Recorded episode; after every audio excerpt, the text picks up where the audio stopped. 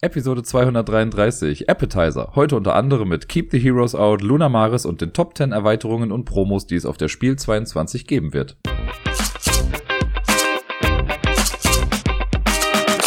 Einen wunderschönen guten Tag wünsche ich euch. Hier ist der Dirk mit der neuesten Episode vom Ablagestapel. Bald ist es soweit, die Messe steht vor der Tür und ja, ich kann es kaum erwarten, mich endlich auf den Weg dahin zu machen. Ich muss noch überlegen, was ich alles packe und so, aber mental bin ich quasi schon in Essen angekommen. Äh, kleiner Funfact hier direkt schon mal am Rande. Ich habe die Woche meinem äh, ukrainischen Schüler äh, ein bisschen davon erzählt, was ich in den Ferien mache. Wir haben uns also ein bisschen ausgetauscht und als ich ihm dann gesagt habe, dass ich in eine Stadt namens Essen fahre, hat er dann auf Englisch sehr verwirrt gefragt, You have a city called food? Ja, musste ich ihm dann irgendwie erstmal erklären, wobei großartige Erklärung gibt's dazu nicht. Die heißt halt einfach so. Es hat bestimmt irgendeinen kulturellen Hintergrund, aber den kenne ich nicht. Es ist auf jeden Fall ein bisschen weird für Außenstehende, glaube ich. Nun denn, letzte Woche habe ich gar nicht so viel gespielt. Es sind nur vier Spiele gewesen. Zwei Spiele davon sind aber Messeneuheiten. Bei einer habe ich eine kleine Ausnahme gemacht, äh, mache ich eigentlich immer, weil normalerweise sage ich ja immer, dass ich nur Spiele im Podcast habe, die ich auch wirklich physisch gespielt habe, also auf dem Tisch oder so. Äh, allerdings habe ich das erste Spiel jetzt gleich nicht so gespielt, sondern das habe ich in Tabletopia gespielt. Ich finde aber, da ist es immer noch mal was anderes. Bei Boardgame Arena und in Apps und so, da klickt man ja wirklich nur ein bisschen rum. Und bei Tabletopia und auch im Tabletop Simulator, da muss man ja wirklich die Sachen von A nach B bewegen und so. Das hat ja schon noch mal irgendwie, es vermittelt noch ein bisschen mehr dieses haptische Gefühl und ich finde, da kann man dann schon irgendwie sagen, ja, das zählt schon irgendwie als normales Spiel. Außerdem bin ich so in den Genuss eines Spiels gekommen, was ich mir ohnehin gerne auf der Messe äh, holen möchte. Und damit fange ich doch jetzt auch einfach mal an. Denn das äh, erste Spiel, was ich letzte Woche gespielt habe, habe ich äh, direkt am Montag gespielt und zwar mit Helmut und Tobypsilon, Buchhaltungstobypsilon. Der hat uns nämlich Keep the Heroes Out erklärt. Das ist ein Spiel, wer hätte es gedacht, das, wie gesagt, jetzt auf der Messe erscheinen wird. Ich glaube, es ist auch schon mal irgendwie rausgekommen, aber es kommt jetzt, glaube ich, auch in der deutschen Version raus. Ganz genau, weiß ich gar nicht genau. Aber es kommt auf jeden Fall raus. Es war ja auch mit auf meiner Top 10 Liste der Most Anticipated Games äh, der Spiel 22. Und deswegen war ich sehr, sehr dankbar, dass ich es jetzt im Vorfeld schon mal testen konnte, weil es hat nur noch zementiert, dass ich es auch haben möchte.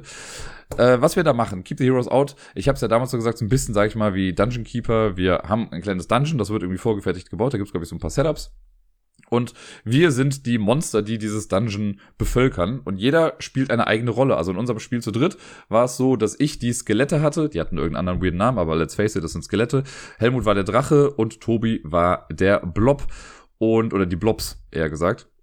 Und die haben dann so verschiedene Starträume. Jeder hat ein Deck bestehend aus zehn Karten. Und dann gibt's natürlich so einen Stapel mit Helden und Heldinnen, die versuchen, in unseren Dungeon einzudringen. Das Ziel der Helden ist es, die wollen die Schatzkammer plündern. In der Schatzkammer ist der größte Schatz und wenn sie es schaffen, diesen Schatz zu bekommen, dann schätze ich mal, haben sie gewonnen. Nein, dann haben sie auf jeden Fall gewonnen. Und das versuchen wir natürlich bestmöglich zu verhindern. Das Ganze hat, also ist so ein bisschen, sage ich mal, wie so ein Tower Defense Game, weil man halt versucht, sich so taktisch klug zu positionieren, dass man sich den, ähm, ja, den Heldinnen und Helden irgendwie in den Weg stellen kann und die im besten Fall auch töten kann, damit sie eben nicht an den Schatz rankommen. Da steckt eine ganz, ganze Menge, äh, also ein Paradies für Tobi gewesen, dann steckt eigentlich eine ganze Menge Buchhaltung dahinter, aber sehr niederschwellig und es hat gar nicht so gestört, weil als wir die Erklärung hatten, als Tobi das einmal alles runtergerasselt hat, dachte ich schon so, boah, krass, okay, wir machen in, also in meinem Spielzug mache ich eigentlich gar nicht so viel, aber was danach dann alles folgt, das ist schon eine ganze Menge irgendwie und ich war mir dann bei der Erklärung echt nicht sicher, macht das denn überhaupt Spaß, wenn ich irgendwie, ja, keine Ahnung, ich, ich spiele fünf Karten aus im besten Fall und dann ist erstmal wieder fünf Minuten lang äh, Buchhaltung dran und wir machen nur die Schritte der der Gefolgschaft, äh, die da irgendwie versucht reinzukommen. Und da macht man wieder kurz seinen Zug und so weiter. Das hat mich erst ein bisschen, also nicht abgeschreckt, aber skeptisch gemacht. Als wir es dann aber gespielt haben, ging es super flott. Und ich glaube, wenn man es dann auch noch mal in echt spielt, geht sogar noch schneller, weil hier hat man noch das Handling natürlich, weil du hast ja immer nur eine Maus. Das heißt, wenn irgendwie mehr Leute daran beteiligt sind oder wenn du halt mit zwei Händen irgendwas machst, geht's halt einfach ein bisschen schneller. Äh, deswegen war diese Skepsis dann relativ schnell wieder weg nach der ersten Runde. Und ja, wie das so abläuft im Ganzen. Also ich weiß schon gar nicht mehr genau, wie die richtigen Schritte sind. Ich glaube, es sind immer fünf Schritte, die ablaufen in einer Phase. Das erste, was man macht, ist, wenn man am Zug ist, man äh, hat halt fünf Karten auf der Hand aus seinem Deck. Man hat auch im Prinzip, soweit ich weiß, immer ein, ja doch, man hat ein äh, individuelles Deck, das halt so ein bisschen auf die Fähigkeiten noch irgendwie zugeschnitten ist oder beziehungsweise sagt das Deck, was so die Fähigkeiten sind. Bei den Skeletten war es zum Beispiel so, ich hatte keinerlei Verteidigungskarten. Man kann sich normalerweise mit Schildkarten gegen Angriffe von Heldinnen und Helden wehren. Und äh, ich hatte die nicht. Das heißt, jedes Mal, wenn ich angegriffen wurde, bin ich halt kaputt gegangen. Meine ganzen Skelette, ich hatte mehrere davon. Ich konnte, glaube ich, insgesamt acht Stück spawnen. Ich weiß gar nicht, ob ich jemals acht draußen hatte, aber ich hatte auf jeden Fall mal von eins bis sechs hatte ich auf jeden Fall mal immer welche auf dem Feld. Äh, und wenn ein Held oder eine Heldin zu mir aufs Feld kommt und ich, also die greifen mich dann an, dann war ich halt sofort weg. Konnte ich nichts machen. Man kann höchstens hoffen, dass, äh, wenn man mit einem anderen Bösewicht im Raum steht, dass dann äh, die Person, glaube ich, ein Schild spielt, dann kann man das, glaube ich, also kann man sich gegenseitig helfen irgendwie, wenn das notwendig ist. War jetzt hier bei uns aber irgendwie nicht so ganz der Fall. Das Gute bei mir war dann aber, wenn ich dann am Zug bin, dann konnte ich äh, einen Helden angreifen. Die Helden haben halt an sich auch und also es ist schwierig jetzt immer zu sagen, die Helden und Heldinnen und mir fällt gerade noch kein anderes Wort dafür ein, um das irgendwie anders zu sagen. Ich hoffe, ihr verzeiht es mir jetzt gerade. Ähm, wenn die Typen und Typinnen, das macht es nicht besser, wenn die angreifen, wenn die Gefolgschaft, ich nenne es einfach die Gefolgschaft, wenn Menschen aus der Gefolgschaft angreifen, äh, oder wenn wir die angreifen, die haben halt auch nur einen Hitpoint, das heißt, mit einem Schlag sind die tot. Das wird so angezeigt durch kleine Schwerter auf den Karten. Das heißt, ich spiele eine Karte aus mit einem Schwert und die Person, die ich angreife, ist dann hinüber. Und meine Fähigkeit war aber, ich konnte jemanden quasi umbringen und dann ist daraus ein neues Skelett entstanden, was ja irgendwie thematisch sinnvoll ist. Und dann hatte ich, konnte ich halt so neue Leute aufs Feld bekommen. Ich hatte auch noch Karten, mit denen ich generell einfach neue Leute spawnen kann, aber so konnte ich halt direkt quasi Gegner in äh, Skelette umwandeln, was ein cooler Effekt war. Ich weiß gar nicht mehr genau, was meine anderen Sachen waren, ansonsten konnte man sich noch bewegen und kämpfen und all so Sachen. Und bei Tobi zum Beispiel als Blob, der hat die Fähigkeit, der konnte sich hin und wieder verteidigen. Und wenn er angegriffen wird, dann konnte er so eine Karte spielen, die das quasi verhindert und ihn teilt. Also die haben quasi den Blob in der Mitte geteilt und daraus sind dann zwei Blobs geworden. Auch ein super cooler Effekt. Und Helmut als Drache war halt einfach unser Powerhouse irgendwie, wobei ich hatte das Gefühl, dass, also der hat manchmal echt super krass aufgeräumt. Der hatte mehr Leben, weil bei Tobi und mir war es so, unsere kleinen Minions hatten jeweils halt nur einen Hitpoint. Der Drache hatte mehr, ich glaube vier oder so. Äh, und der konnte dann halt ein bisschen was aushalten an Schaden, konnte aber rumgehen, hat halt mega viel Damage hier und da gemacht, das war auch ganz geil. Der hat auch noch eine Fähigkeit, wie wenn er kein Leben hat, dann kommt er erstmal irgendwie vom Feld oder legt sich hin und kann dann später wieder zurückkommen. So weit sind wir, glaube ich, gar nicht gekommen, weil wir dann irgendwann verloren haben. Auf jeden Fall ist es halt so, wenn ich am Zug bin, spiele ich meine fünf Karten aus, mache meinen Zug. Wie gesagt, ich kann mich bewegen, ich kann Sachen aktivieren. Äh, das ist dann so ein Fingersymbol und es kostet sehr viel Überwindung für mich, daraus kein Verb zu machen, wenn man dieses Spiel spielt. Wenn ihr versteht, was ich meine. Es gibt auch ein Deckbuilding-Spiel, wo auch der Finger und dann, ja, lassen wir das. Ähm, auf jeden Fall kann man also Sachen aktivieren, dann kriegt man Ressourcen, die dann auf dem Feld liegen und die kann man dann ausgeben für bestimmte Effekte nochmal irgendwie. Das ist alles sehr, sehr simpel gemacht und durch die Illustration finde ich aber auch echt ganz gut gewesen. Danach, wenn man dann also man kann dann auch neue Karten sich holen an bestimmten Orten. Also dieses Dungeon besteht aus verschiedenen Plättchen und in jedem Plättchen gibt es verschiedene Sachen. Es gibt dann einen Raum, wo man neue Zaubersprüche bekommen kann oder einen Companion bekommen kann oder ein Familiar, keine Ahnung, wie das da jetzt heißt. Äh, und also Sachen und Waffen. Dafür muss man halt diese Ressourcen dann haben. Die legt man dann in sein Deck und zwar, ich glaube, auf den Ablagestapel oder direkt oben drauf. Ich weiß gar nicht mehr genau. Man kriegt auf jeden Fall neue Karten. Und dann, wenn man durch ist, dann zieht man halt wieder fünf neue Karten. Sollte das Deck irgendwann mal leer sein, dann mischt man eben und hat dann auch die neuen Karten mit drin. Wenn man dann durch ist mit seinem Zug, dann muss man, glaube ich, den Markt irgendwie neu auffüllen. Und dann bewegen sich halt, bewegt sich die Gefolgschaft da. Äh, und dann werden, da gibt es so ein Deck, ich weiß gar nicht genau, wie das jetzt heißt, aber ein Deck, wo die ganzen Typen drin sind, die uns das Leben zur Hölle machen wollen. Und dann deckt man im, äh, ich weiß gar nicht genau, wie es jetzt war. Wir haben es so gespielt, dass dann immer zwei Karten aufgedeckt werden. Und das Spiel ist durch, wenn wir es schaffen, zweimal durch dieses Deck durchzugehen, ohne zu verlieren. Haben wir nicht geschafft. Wir haben, glaube ich, noch nicht mal einen Durchlauf geschafft. Äh, dann wird halt eine Karte aufgedeckt und da ist dann halt eine Klasse irgendwie drauf. Also es gibt, glaube ich, was war es, Magier, Krieger, Bogenschützin und Diebin. Äh, und wir haben noch das Szenario mit der Hexe gespielt. Die war dann auch noch da zweimal mit drin. Ich glaube, ansonsten gibt's jede, jede Art Karte viermal oder so da drin. Das wird eine Karte aufgedeckt. Dann sieht man da die Klasse und einen Raum, in dem diese Person dann spawnt. Dann legt man die da rein, das ist so ein Plättchen einfach, kommt dann da rein. Und dann wird diese Person quasi auch nochmal aktiviert. Es gibt so einen Spawn-Effekt, der manchmal eintritt. Ähm, das kann sein wie äh, reaktiviere alle Helden oder hol Leute aus dem Gefängnis raus oder wie auch immer. Und dann äh, macht die halt noch ihre normale Aktivierung und dann guckt man halt, was damit passiert. Dann kann sie gucken, wenn ein Monster mit drin steht, dann wird das Monster angegriffen. Wenn keine Monster drin sind und ein Schatz ist drin, der gehoben werden kann, dann wird der Schatz gehoben. Wenn der Raum komplett leer ist, dann stürmt die Person in den nächsten Raum rein und macht da dann das Ganze nochmal. Beim Angriff ist es so, sie verteilt halt einen Schaden dann an ein Monster, was dann irgendwie da ist. Sollte das halt schon weg sein oder wenn da kein Monster ist, dann wird ne, nach dem Schatz geguckt. Und Schätze haben eine Zahl von eins bis vier drauf. Der Vierer-Schatz ist der einzige Schatz, der die Zahl hat. Der ist in der Schatzkammer. Wenn der gehoben wird, dann haben wir ein Problem, dann haben wir nämlich verloren. Äh, ansonsten, wenn da eine Eins drauf steht, kann ein Held oder eine Heldin den halt eben heben. Aber es gibt auch Schätze eben mit zwei oder drei drauf. Und bei denen ist es so, so viele Leute aus dieser Gefolgschaft müssen eben dann in einem Raum sein, ohne Monster, um den dann zu heben diesen Schatz oder den halt umzudrehen. Ähm, der wird dann auch wirklich einfach umgedreht und dann ist da nochmal ein kleiner Effekt drauf. Dann gibt es manchmal so einen Pfeil drauf. Das heißt, alle aus dieser Gefolgschaft, die daran jetzt beteiligt waren, äh, waren, werden wieder reaktiviert und haben quasi noch einen Zug. Manchmal müssen wir alle eine Karte abwerfen. Das sind so ein paar Random-Effekte. Und wenn die Gefolgschaftsmenschen eine Sache erledigt haben, also egal ob die es einmal angegriffen haben, einen Schritt gegangen sind oder ähm, den Schatz gehoben haben, dann werden die auf die Rückseite gerät und sind erstmal grau und damit sind die erstmal deaktiviert und erschöpft. Und das bleiben die auch erstmal eine Zeit lang. Es sei denn, irgendwann kommt wieder ein neuer Mensch in diesen Raum rein und dann werden alle auf einmal wieder reaktiviert und machen wieder weiter. Und das kann zu krassen Kettenreaktionen irgendwie führen und manche haben ja noch als Fähigkeit, dass dann auch nochmal was refreshed wird und das ist dann echt übel und dann machen sie auf einmal echt ganz viel, dann heben sie den Schatz, umgreifen an, umgehen in den nächsten Raum und, und steht man da und denkt sich, okay, what the fuck ist gerade passiert. So war es nämlich auch dann irgendwie bei uns, weil wir irgendwie eine Zeit lang echt dachten, okay, es läuft ja ganz gut, wir waren so fast einmal durch das erste Deck durch oder durch den ersten Durchlauf und dann kam aber irgendwie echt eine ungünstige Verkettung, also dann kamen irgendwie Karten, die ähm, ja, also dann kam halt ein, ein Magier rein, der hat dann wieder alle reaktiviert, dann sind sie in den nächsten Raum gegangen, haben da wieder Leute reaktiviert. Auf einmal hatten wir irgendwie sieben Leute in einem Raum und die sind dann leider auch alle direkt in den Drachen, also in den Schatzkammerraum reingegangen und haben dann den Schatz gehoben. Wir konnten dann leider nichts mehr machen. Wir haben quasi dann zugesehen, wie wir verloren haben. Was ich dabei jetzt gar nicht so schlimm fand. Äh, und es hat trotzdem mega viel Spaß gemacht. Also es wäre, wir haben quasi ja nur die Hälfte des Spiels gespielt, weil wir haben sind nur einmal durch das Deck durchgegangen. Das war aber schon cool. Also das, das gefällt mir sehr gut. Das ist so simpel eigentlich von dem, was man halt macht, dass ich glaube, dass das super zugänglich ist. Also das kann man, glaube ich, echt mit vielen Menschen irgendwie spielen. Also mit einer großen, großen Bandbreite, äh, ich kann nicht mehr reden, mit einer großen Bandbreite an Menschen, so wollte ich sagen. Äh, weil die Illustrationen sind super cute. Also das habe ich, keine Ahnung, da habe ich ja schon ein bisschen was von gesehen und fand die erstmal so schon ganz nett. Aber jetzt, wo ich auch so die Karten im Detail gesehen habe, meine Fresse sieht das alles süß aus und cool aus. Also richtig gutes Produkt. Äh, wenn jetzt auch die, die Produktqualität, äh, boah, was ist denn los gerade? Wenn die Qualität der ganzen Sachen auch noch irgendwie stimmt, also die Karten nicht zu dünn sind und so und die Sachen gut bedruckt, dann äh, ist das echt ein klasse, klasse Design. Und ja, Keep the Heroes Out kann ich wirklich jetzt, nachdem ich es auch einmal dann online gespielt habe, kann ich wirklich empfehlen. Und es ist, wäre ich, würde ich jetzt nochmal so eine Liste machen mit den Top 10 Sachen so, wäre das auf jeden Fall noch weiter oben. Und schwupps, von Montag gibt's einen kleinen Zeitsprung zu Freitag, denn da habe ich morgens mit Sarai ein bisschen spielen können.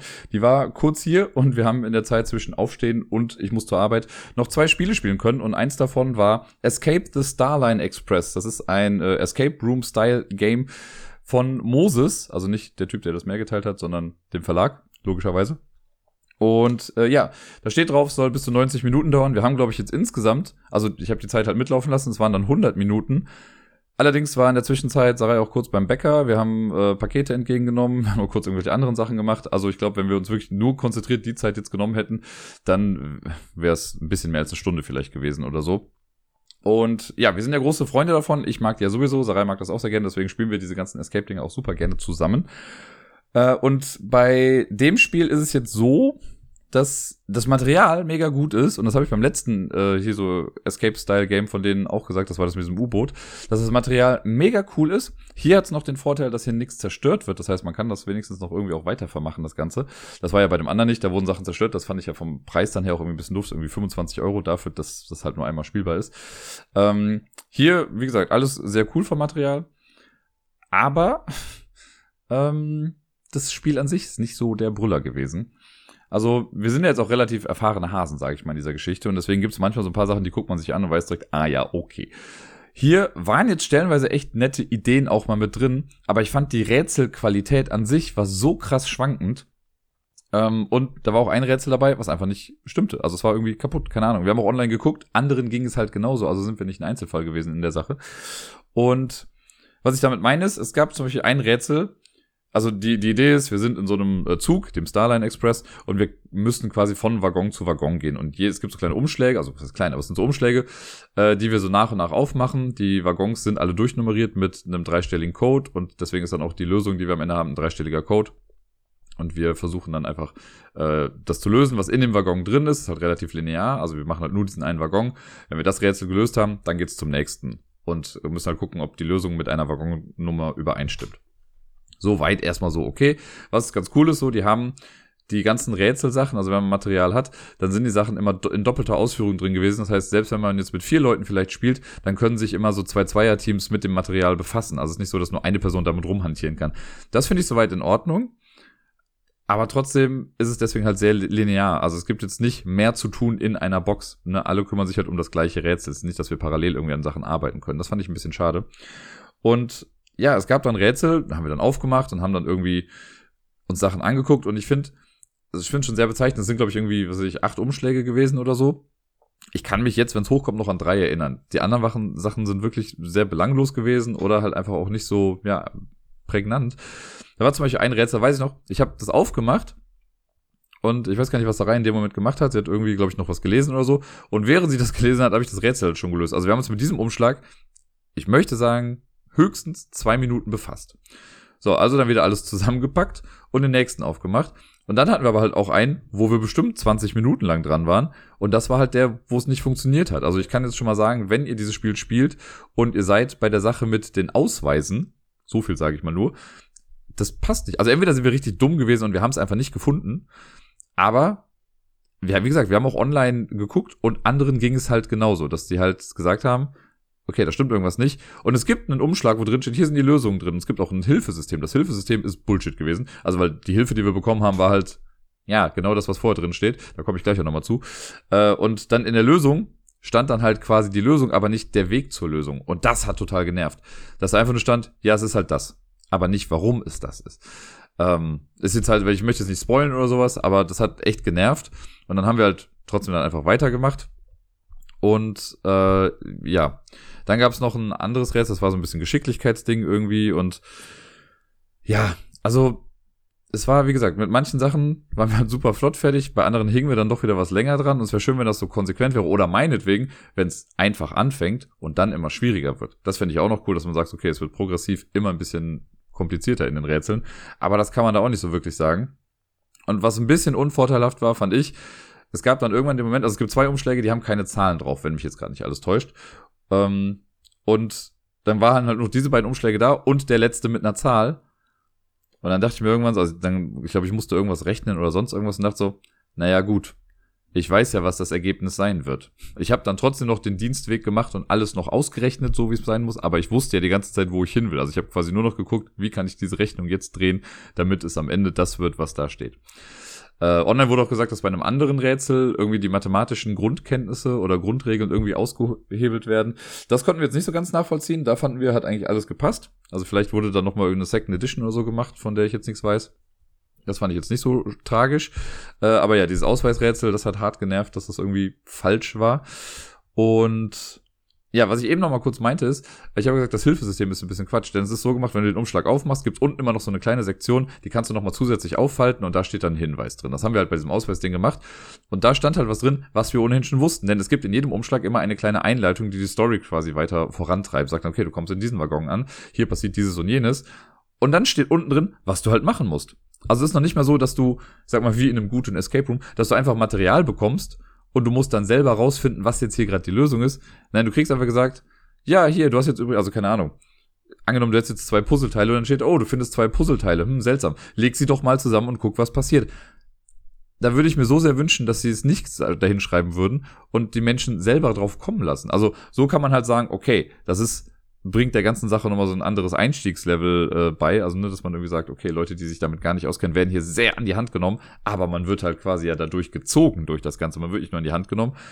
Das fand ich mega schade irgendwie, weil das so ein bisschen diesen Entdeckungscharakter weggenommen hat. Ne, wenn man dann wusste, okay, mach dies und jenes. Und bei dem Rätsel, was man super schnell lösen konnte, wo ich meinte, ne, dass in zwei Minuten das irgendwie schon fertig war, da mussten wir gar nicht das machen, was da drauf stand. Also, das war zwar eine nette Idee und alles, das war eine Sache, die spielt mit den Lichtverhältnissen im Raum, könnte man sagen. Und da stand dann quasi eine Anlage, ja, mach dies, mach jenes, mach so und so. Und ich dachte so, ja, nee, ich sehe ja jetzt schon, was die Lösung ist. Also warum soll ich den ganzen Quatsch machen? Und also, da haben sie irgendwie, ist cool, dass sie es irgendwie mit drin hatten, aber naja. Und natürlich, wenn man dann diese ganzen Schritte macht, dann braucht man auch sehr wahrscheinlich diese 90 Minuten. Aber irgendwie, wir waren dann halt irgendwann durch und dachten, ja. Was auch so ein bisschen schade war, es ist so, dass man in den, in vielen Umschlägen bekommt man ein Rätsel, also halt auch Material für dann ein Rätsel und dann noch zusätzlich irgendwas. Was ja ganz okay ist. Das gibt's ja oft dann auch irgendwie in Escape Rooms, dass du halt irgendwie keine, du machst eine, Schublade auf und dann ist da ein Schlüssel drin für irgendwas, für das nächste Ding und noch irgendwas, was du vielleicht später mit anderen Sachen zusammensetzen musst. Und das gab's ja auch. Hier gab's dann immer wieder so Kleinigkeiten, die noch mit drin waren. Und das ist vielleicht schon ein kleiner Spoiler, aber das hat am Ende so null Bewandtnis gehabt. Das fand ich halt so ein bisschen schade. Ich dachte, okay, es gibt am Ende noch ein großes Puzzle, was man irgendwie noch lösen muss oder so.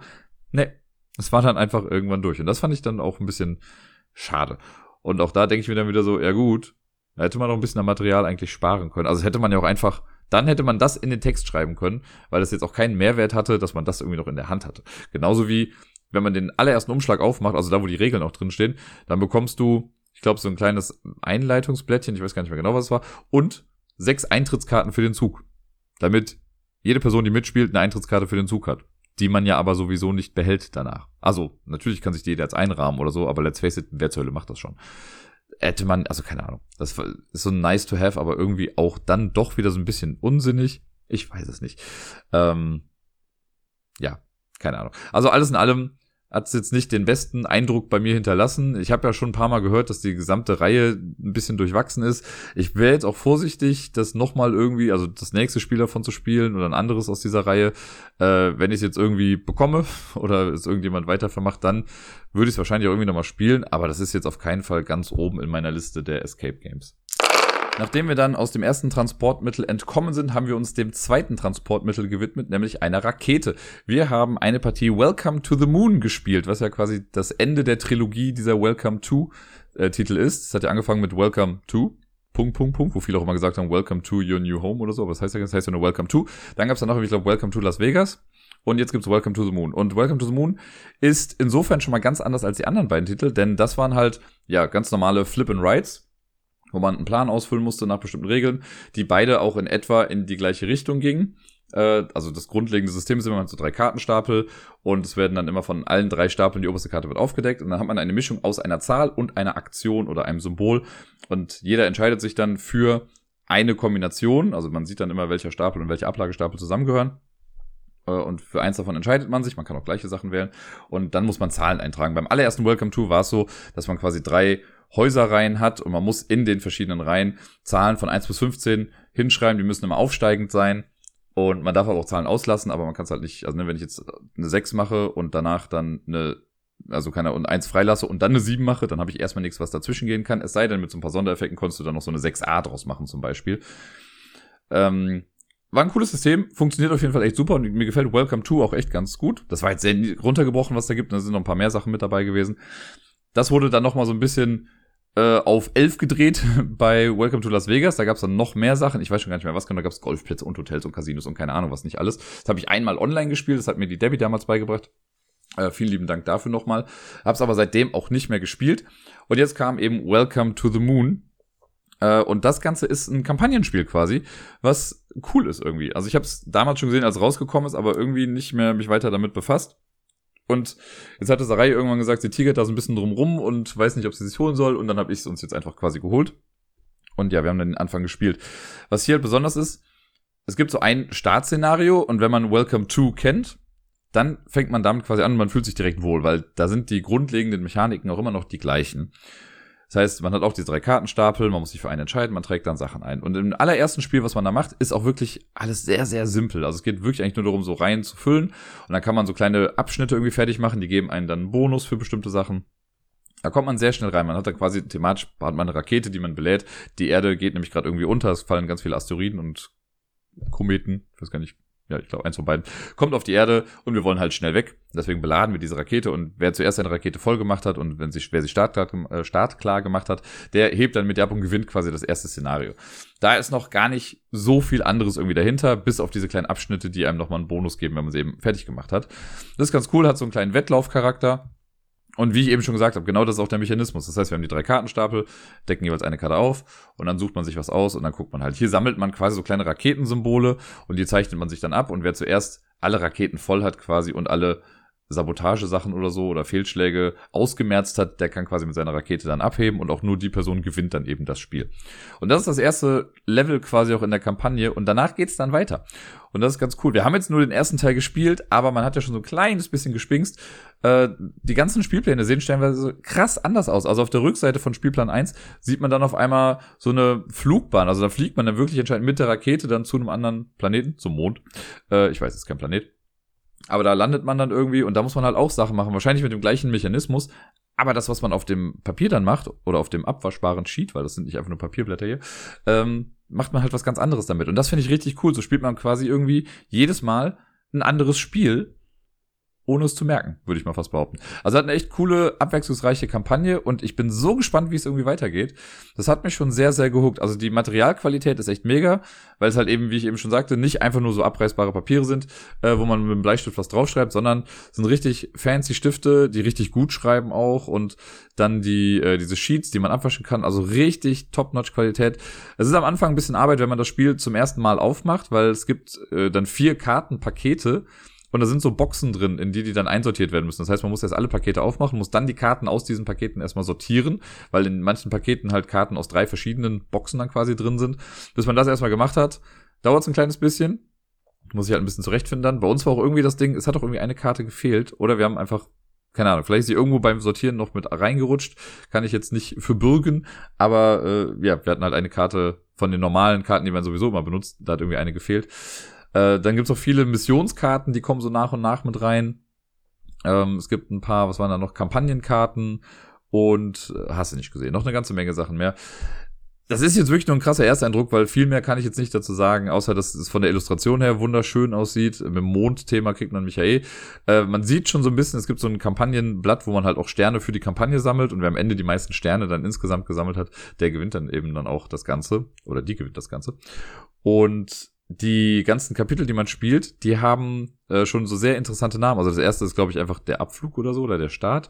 Dann gibt's aber noch später Sachen wie das Virus und keine Ahnung, der Exodus, keine Ahnung. Also ne, so Sachen, wo ich denke, krass, ich will wissen, was da passiert. So gerade das mit dem Virus interessiert mich sehr. Ich wette, auf der Mondkolonie bricht dann halt irgendwas aus und wir müssen irgendwie Quarantäne schaffen und sowas.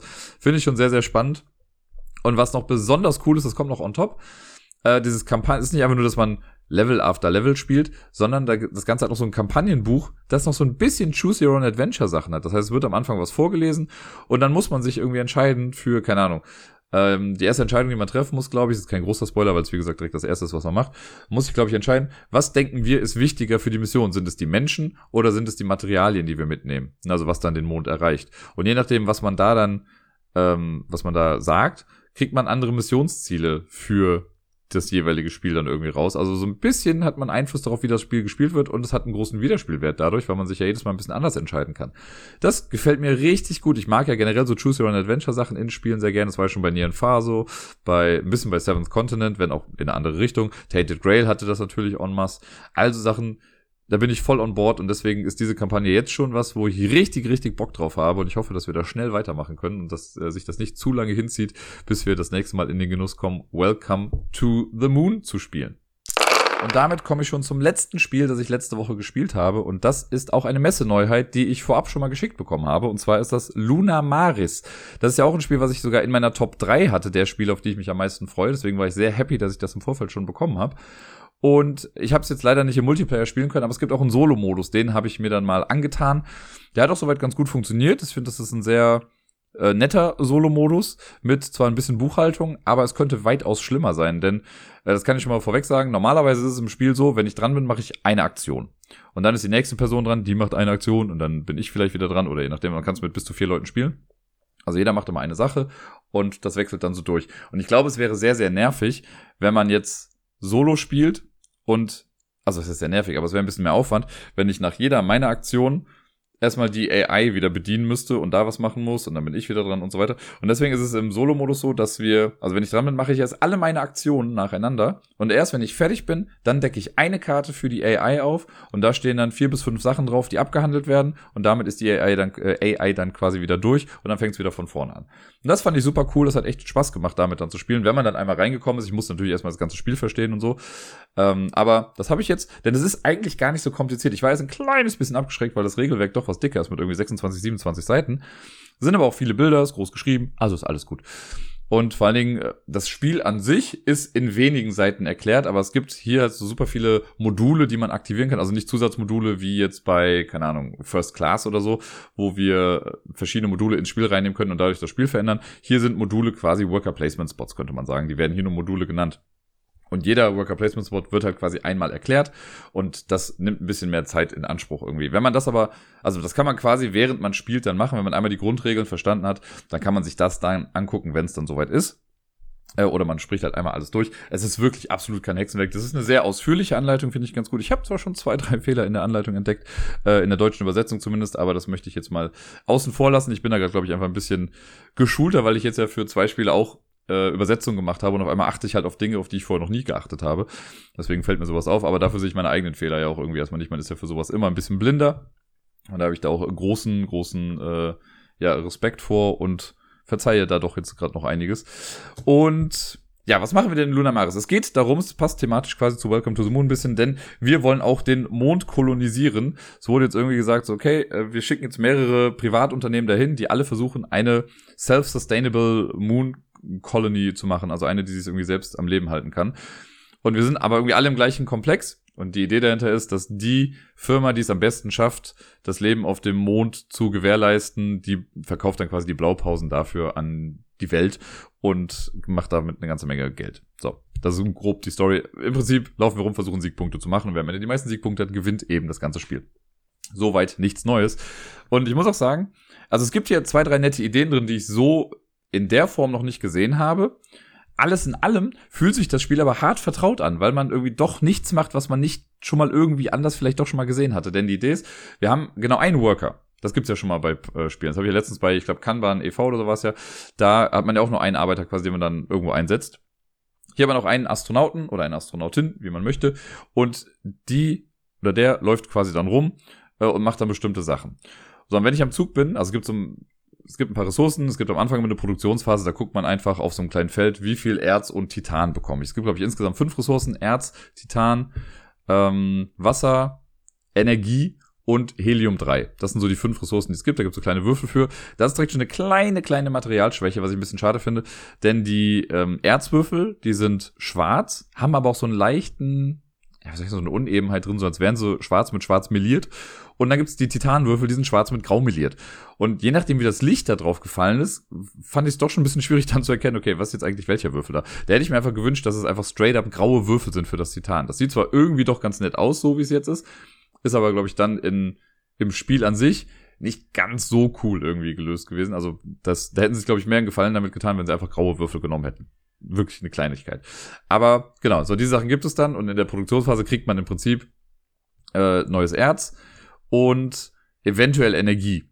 Das gibt's irgendwie, also das Spiel ist unterteilt in 2,5 Mondtage, heißt es das hier. Das sind insgesamt fünf Runden. Äh, und die Runden 1, 3 und 5, die sind bei Tag. Da kriegt man dann eben Sonnenenergie. Wir machen das Ganze auf Solarenergie. Wir sind ja nett. Äh, und die Runden 2 und 4, das sind Nachtphasen. Da gibt's eben keine Sonnenenergie. Da muss man dann irgendwie anders gucken, dass man da auf Energie dann kommt. Genau, wenn das alles abgehandelt ist, das machen auch quasi irgendwie alle gleichzeitig dieses, das bekommen, dann kommt die Aktionsphase, in der wir nacheinander alle unsere Aktionen machen. Und ich kann schon mal sagen, danach gibt's dann eine Aufräumphase, in der dann auch schon Siegpunkte verteilt werden und so. Das heißt, am Ende jeder Runde gibt es ein paar Siegpunkte und am Ende gibt es nochmal eine Schlusswertung. Die Aktionsphase ist aber natürlich das Kernstück der ganzen Sache und das funktioniert durch einen Kartenmechanismus, der wie gesagt nicht komplett neu ist, aber auch nicht komplett Sachen nutzt, die es schon gab. Also sind so ein paar nette neue Ideen mit drin.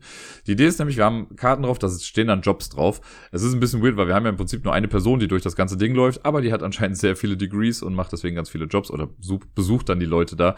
Das hat eine thematische Schwäche, würde ich jetzt mal behaupten, oder vielleicht ist das einfach die Aufsicht, die dann hier und da was macht. Auf den Karten, jeder hat ein Deck aus Startkarten, das sind, glaube ich, insgesamt sechs Stück. Auf diesen Karten sind immer zwei Symbole drauf. Die Symbole stehen für verschiedene Worker Placement Spots, die wir dann haben, also für verschiedene Module auf dem Board. Und wir haben alle die gleichen Karten quasi. Die Illustrationen sind aber jeweils anders, was ich sehr cool finde, und halt die Farben. Also wenn ich grün spiele, dann haben meine Karten halt auch noch einen grünen Rand. Ähm, das ist einfach, um die am Anfang besser auseinanderhalten zu können. Ansonsten sind sie aber identisch. Also von der Funktion her zumindest.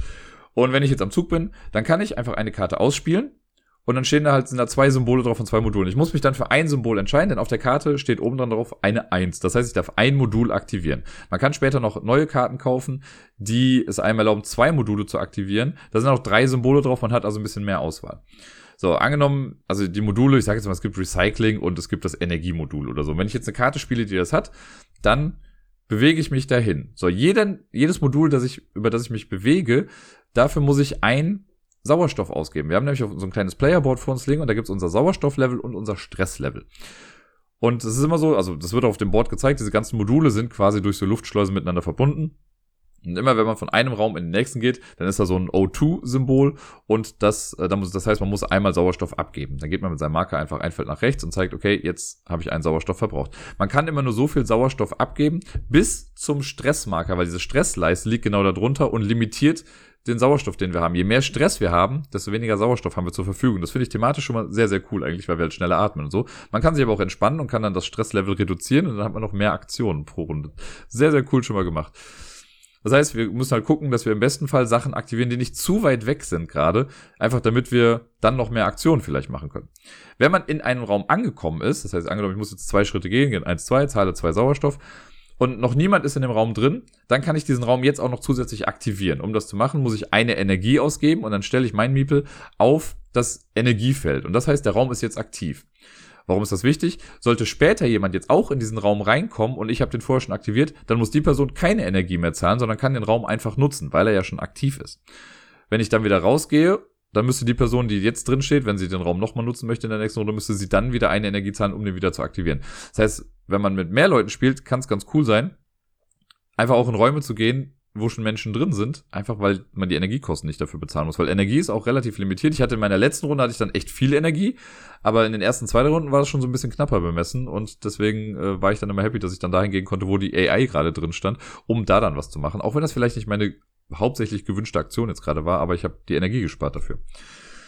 Wenn dann ein Raum aktiviert ist, dann kann ich die Sache machen, die da drauf steht. Jeder Raum hat eine, eine eigene Aktion ähm, und das geht von Sammel Energie, also kannst dann Erz in Energie umwandeln, musst dafür dann aber Müll sammeln zum Beispiel oder du kannst Sachen abbauen, du kannst neue Sonden platzieren. Es gibt so ein kleines, sehr, sehr abstraktes Minenfeld, sage ich mal. Also nicht Mine im Sinne von Bumm, sondern Mine im Sinne von wir bauen Sachen ab. Äh, und dann legt man so Sonden quasi auf so ein klein, kleines Minifeld auf dem Spielplan äh, und da kann man neue draufsetzen oder man kann da Sachen abbauen dann auch durch ein Feld. Es gibt so die Recyclinganlage, die man hat und noch die Forschung, die man jeweils hochtreiben kann durch bestimmte Felder und wenn man die aktiviert, dann kann man auch sagen, gut, ich kann jetzt Müll ausgeben und kriege dafür wieder Erz zurück oder ich kann Müll ausgeben und extrahiere daraus Wasser. Das ist schon alles ganz cool. Man muss nämlich mit dem Müll ein bisschen aufpassen. Es gibt so ähm, das, also eine extra Leiste auf dem Board und jedes Mal, wenn man Müll bekommt, dann sammelt legt man das in diese Reihe da rein und wenn man zu viel Müll am Ende hat, gibt's dafür halt generell schon mal irgendwie negative Sachen, die, äh, also das CO2-Level steigt dann irgendwie an und das wollen wir eigentlich auch sauber halten, das Ganze. Und am Ende des Spiels ist es so, der erste Müll, den man hat, der gibt einem, glaube ich, einen Minuspunkt und jeder weitere sind zwei Minuspunkte. Also wenn man zu viel Müll hat, kann man echt nochmal Punkte verlieren am Ende, was nicht so geil ist. Ja, und so bewegen wir uns eigentlich durch dieses kleine Labyrinth, sage ich mal, von Modulen, versuchen immer Sachen zu aktivieren. Wie gesagt, wenn ich am Zug bin, spiele ich eine Karte, gehe dahin, mach die Aktion. Dann ist die nächste Person dran und macht das. So, und dann spielen wir die Karte aus. Die Karten sammeln wir in unserem eigenen persönlichen Ablagestapel oder legen wir vor uns aus. Jetzt kann es natürlich irgendwann sein, dass ich vielleicht sage, gut, mit den Karten, die ich auf der Hand habe, kann ich nichts mehr machen, aber ich habe noch Sauerstoff übrig. Ich würde ganz gerne irgendwie die Karten, die ich ausgespielt habe, wieder zurück auf die Hand nehmen. Die bleiben nämlich erstmal da liegen, auch am Rundenende. Man nimmt die nicht einfach wieder mit nach oben.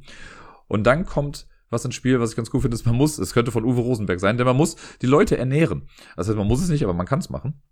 Und das ist dann so, dass es auch Nahrungskarten gibt. Also ich habe ja schon mal äh, in meinem, äh, als ich das auf der Top Ten Liste hatte, habe ich ja gesagt, dass ich die Illustrationen alle echt ganz schön finde. Die sind halt wirklich echt cool gemacht. Also stellenweise sieht man, finde ich, auch, welche Karten von realen Vor äh, Vorbildern irgendwie abstammen und welche einfach so gemalt wurden, falls es das gibt. Aber bei manchen fand ich, haben, sieht man es sehr eindeutig. Und äh, dann gibt's noch so Nahrungskarten und das sind halt alles so Gemüsesachen. Radieschen, Tomaten, äh, Kresse und was weiß ich nicht alles. Äh, sehr cool gemacht und die liegen auch aus und man kann durch einen Raum eben äh, kommt man dann an diese Karten ran, die kann man auch mit auf die Hand nehmen oder vor sich ausliegen haben und auf den Karten steht auch eine Zahl drauf und wenn ich die Karte ausspiele in meinem Zug, dann darf ich so viele Karten wie draufstehen wieder auf die Hand nehmen. Das heißt, wenn jetzt irgendwie vier Karten ausliegen und ich spiele eine Nahrungskarte mit einer drei, darf ich drei Karten davon wieder auf die Hand nehmen und habe die wieder zur Verfügung. Was ich thematisch mega cool finde ist, ich kann, also es gibt auch Karten mit einer 6 zum Beispiel. So angenommen, ich habe jetzt drei Karten ausgespielt und ich will unbedingt eine dieser Karten wieder haben und ich spiele eine Karte mit einer 6 drauf. Dann kann ich die drei Karten aufnehmen. Die übrigen drei, die ich jetzt nicht nehmen konnte, werden zu Abfall. Das heißt, ich muss dann aus dem Vorrat mir quasi Erz nehmen und das mit auf meine Abfallleiste packen, weil ich habe ja quasi zu viel Essen ausgegeben für die drei Leute, die ich jetzt wieder zurückhole. Das finde ich schon mega cool als Idee.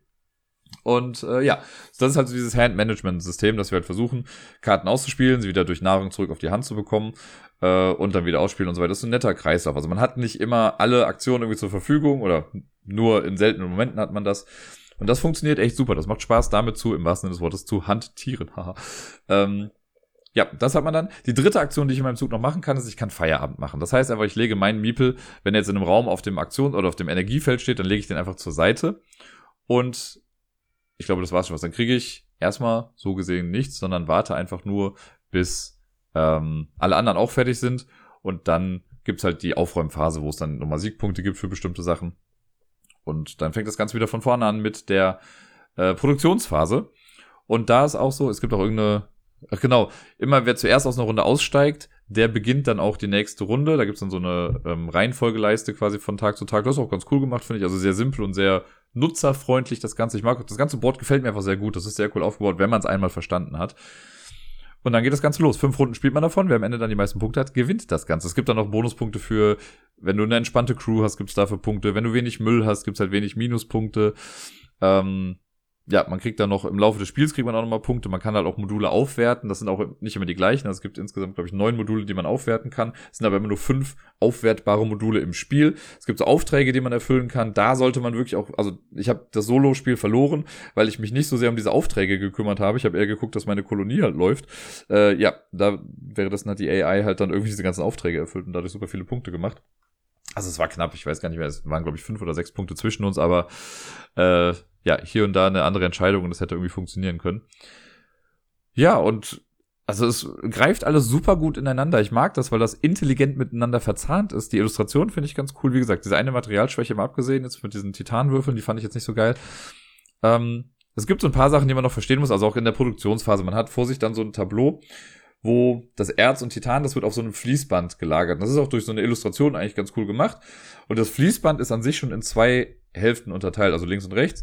Und wenn ich was neu bekomme, kommt das auf die linke Seite. Und da kann ich es auch ausgeben. Die rechte Seite, da kommen dann Sachen drauf, die ich in der Runde davor nicht ausgegeben habe. Also wenn ich jetzt Erz abgebaut habe und ich habe es in einer Runde nicht benutzt, rutscht es dann, also in der Produktionsphase werden immer drei Schritte dann quasi gemacht. Und zwar kommen als erstes kommen Sachen, die auf dem rechten Feld des Fließbands sind, die kommen in den Müll. Das heißt, wir müssen auch gucken, dass wir die Sachen rechtzeitig ausgeben, sonst wird es halt zu Müll, was ja nicht gut ist für uns.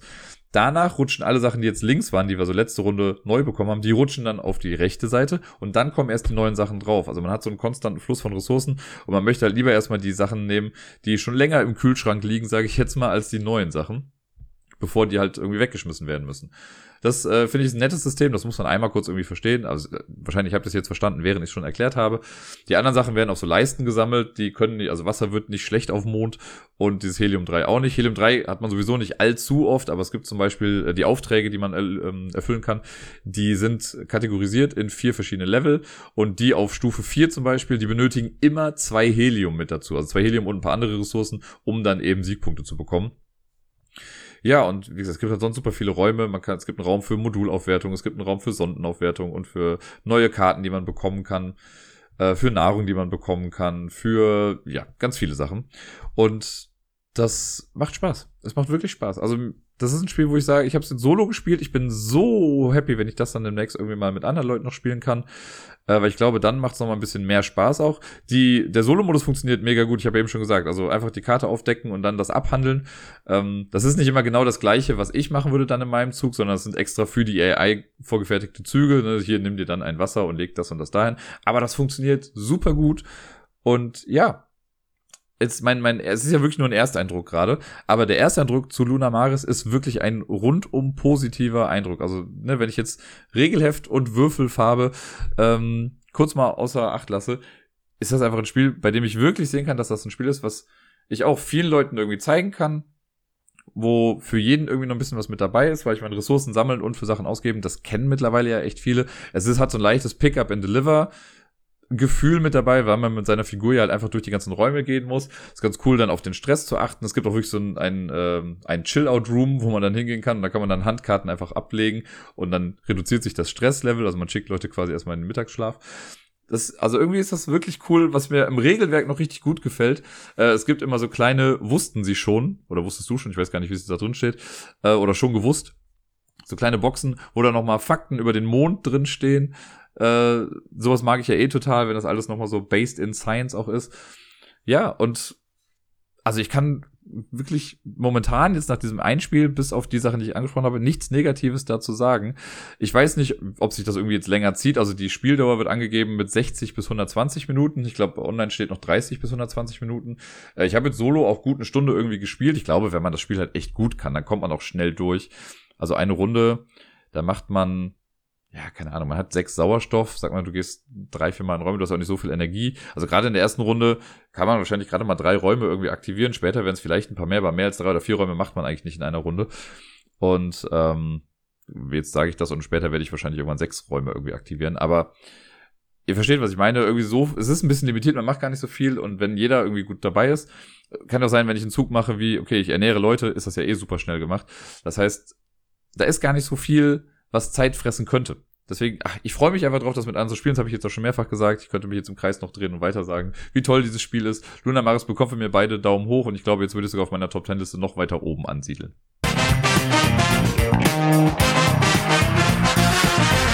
Ich hatte ja angekündigt, dass ich insgesamt drei Listen machen werde zur Spiel 22 und hier ist nun die dritte, nachdem ich jetzt ja schon die Top 10 Spiele gemacht habe, die man auf der Messe auch kaufen kann, die Top 10 Spiele, die man sich angucken kann, also die als Demo verfügbar sind, mache ich jetzt noch die Top 10 Liste mit den Erweiterungen, die man kaufen kann, glaube ich alle, und äh, oder auch Promos, die man erwerben kann oder mitnehmen kann auf der Spiel. Es sind zugegeben mehr Erweiterungen als Promos weil ich die Liste ein bisschen auffüllen müsste, weil ich nicht genug Erweiterungen hatte. Aber äh, ich habe es auch hier so wie letzte Woche jetzt nicht wirklich gerankt. Ich habe es einfach mal aufgeschrieben, was es so alles gibt. Ich habe das so gemacht, dass ich die Erweiterungen äh, in der Preview-Liste bei Boardgame Geek, die habe ich also erstmal so gefiltert, dass es nur Erweiterungen sind. Und dann habe ich die noch nach Thumbs sortiert. Also die, die jetzt die meisten Daumen bekommen haben, waren dann ganz oben. Ich glaube, es waren dann irgendwie 150, 157 Stück. Und die bin ich dann einmal durchgegangen und habe mir dann halt ein paar Sachen rausgeschrieben. Äh, streng genommen, ganz streng genommen sind es sogar mehr als jetzt zehn Sachen, weil ich habe, wenn jetzt, also es gibt ein paar Spiele, da kommen jeweils zwei Erweiterungen zu raus. Die habe ich jetzt als einen Eintrag hier reingepackt, aber es ist ja auch eigentlich ganz egal. Ich rede jetzt sowieso nur ganz kurz über die ganzen Sachen. Ähm, es ist sogar von einem Spiel eine Erweiterung drin, das ich selber noch gar nicht gespielt habe. Aber die Idee dahinter finde ich einfach so cool, dass ich es erwähnen würde. Und das, die Erweiterung wäre ein Grund für mich, das Spiel zu kaufen, also das Hauptspiel. Deswegen habe ich es mal mit reingenommen. Normalerweise rede ich ja nur über Sachen oder nehme ich ja nur Sachen in Top Ten Listen, die ich auch wirklich selber schon mal gespielt habe. Es sei denn, es sind jetzt sowas wie Most Anticipated Sachen. Aber ja, hier freue ich mich irgendwie schon ein bisschen drauf. Aber fangen wir mal von oben an. Wie gesagt, ich habe es nach Thumbs und so gemacht. Und eine Sache, also ja, es ist die Tagi Bonusbox, die jetzt da irgendwie kam. Ich habe mir gerade aufgeschrieben, Tagi Big Box, was absolut nicht stimmt, denn es hätte in äh, einen kleinen Zipbeutel gepasst, das Ganze. Und das ist auch ein großer Kritikpunkt eigentlich. Also ich glaube, dass die Erweiterung an sich, diese Bonusbox, ganz cool ist. Tagi ist ja mal ein geiles Spiel und jede Erweiterung dazu, Daumen hoch. Ähm, und diese Bonusbox bringt mit Sicherheit was Cooles mit rein und würde ich gerne auch irgendwie testen. Es gibt aber doch einen großen Kritikpunkt noch dabei und das gab es auf Twitter, hat man das schon gesehen. Diese Box ist halt so groß wie die Box von Tagi, also Cosmos 2 Spielerformat. Aber was da drin ist, ist halt ein Witz. Also nicht, dass die, die spielerische Qualität da drin ein Witz ist, aber von der Menge her, es ist halt so wenig, das passt halt unten in so eine Pupsecke irgendwie rein, das hätte man halt wirklich einfach in einen Zipbeutel irgendwie packen können. Da verstehe ich nicht, dass sie da sowas genommen haben, gerade nachdem Kosmos ja auch irgendwie gesagt hat, bei Rote äh, Kathedrale wollten sie halt eine kleine Boxschachtel nehmen, weil Nachhaltigkeit und so, und hier machen sie halt so einen Müll. Das habe ich nicht verstanden, aber wenn es nur ums Spielerische geht, ist die Tage Big, Big Box mit, nein, Bonusbox, verdammt nochmal, äh, bestimmt was, was man sich äh, angucken kann. Dann als nächstes die äh, neueste Erweiterung zu Sagrada. Das ist, glaube ich, der, also es gab ja diese Artisans Erweiterungsreihe und das ist jetzt der dritte Teil daraus, Glory. Ähm, die habe ich mal aufgeschrieben, weil sie grün ist. Weiter geht's mit dem Decken. Also, keine Sagrada ist ein cooles Spiel und so mittlerweile, weil ich das jetzt mit Sarai auch ein paar Mal wieder gespielt habe, habe ich dann doch schon gedacht, okay, vielleicht so ein paar Erweiterungen mit dazu wären vielleicht ganz cool, um das Spiel dann doch ein bisschen abwechslungsreicher zu gestalten. Ähm, ich weiß nicht, ob das jetzt dann der beste Punkt ist, damit anzufangen, aber auf jeden Fall gibt es eine neue Erweiterung zu Sagrada, das wollte ich damit nur sagen. Für die Leute, die schon viel davon haben, die werden sich damit mit Sicherheit auch nochmal eindecken, um äh, ja den Sagrada-Kosmos noch ein bisschen zu erweitern. Dann habe ich äh, zwei Erweiterungen für ein Spiel, das ich vor kurzem erst kennenlernen durfte. Und zwar ist es äh, die Erweiterung zu The Loop. Da gibt's einmal die Rache des Fusilla und die Pelzbrigade.